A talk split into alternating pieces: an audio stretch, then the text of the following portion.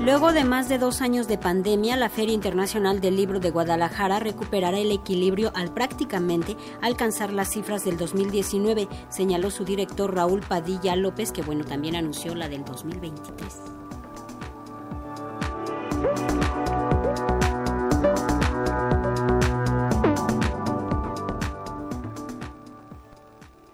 3.000 actividades y la participación de 600 escritores marcarán el regreso de la Feria Internacional del Libro de Guadalajara a su modalidad totalmente presencial en este 2022, cuando el encuentro librero más importante de habla hispana recupere el equilibrio y regrese a sus cifras originales después de dos años de pandemia, apuntó en conferencia de prensa el presidente del encuentro, Raúl Padilla López. En esta feria llegamos nuevamente a punto de equilibrio. Esta edición 2022 recupera casi al 100% todos los indicadores que tuvimos en la última previa a la pandemia, 2019. En programación, podemos decir que estamos al 90%. Tenemos más de 600 escritores provenientes de 45 países. Prácticamente tenemos el 95% de las editoriales que asistían a la feria. Integra cerca de 400 mil títulos de 1.500 editoriales de 34 países. Pero más allá de las cifras, son los grandes nombres de la literatura,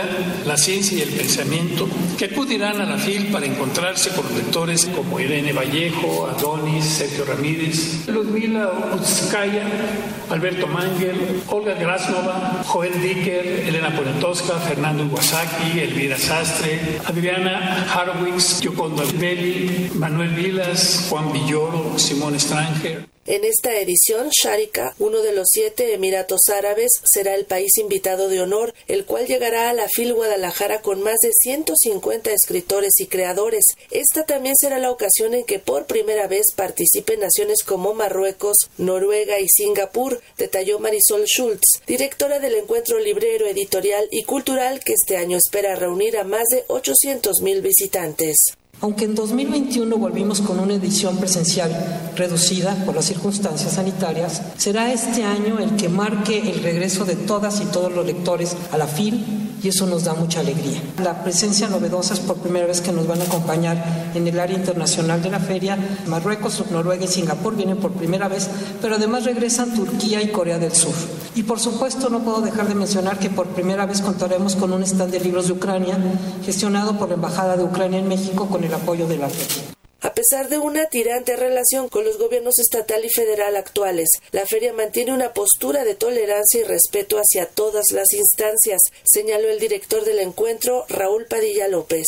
Yo creo que como formato desde hace rato llegamos a lo que queríamos. Nuestra meta en los próximos años es mantenerla como está, mantener sus indicadores, mantener la independencia de esta feria, mantenerla como un espacio libre. Tiene que ver con la libertad de expresión. Quizás el mayor problema ha sido el sortear con esta especie, digamos, de resquemor de entidades gubernamentales a algo que no deciden, que no controlan ellos y que cada sexenio tenemos que estar elaborando. La universidad está sujeta a presiones y sus relaciones inter gubernamentales han tenido altas y bajas. Y sin embargo, la Universidad de Guadalajara mantiene indefectiblemente su postura de tolerancia y de respeto hacia todas las instancias, aunque seamos agredidos. Desde la capital tapatía para Radio Educación, Sandra Karina Hernández.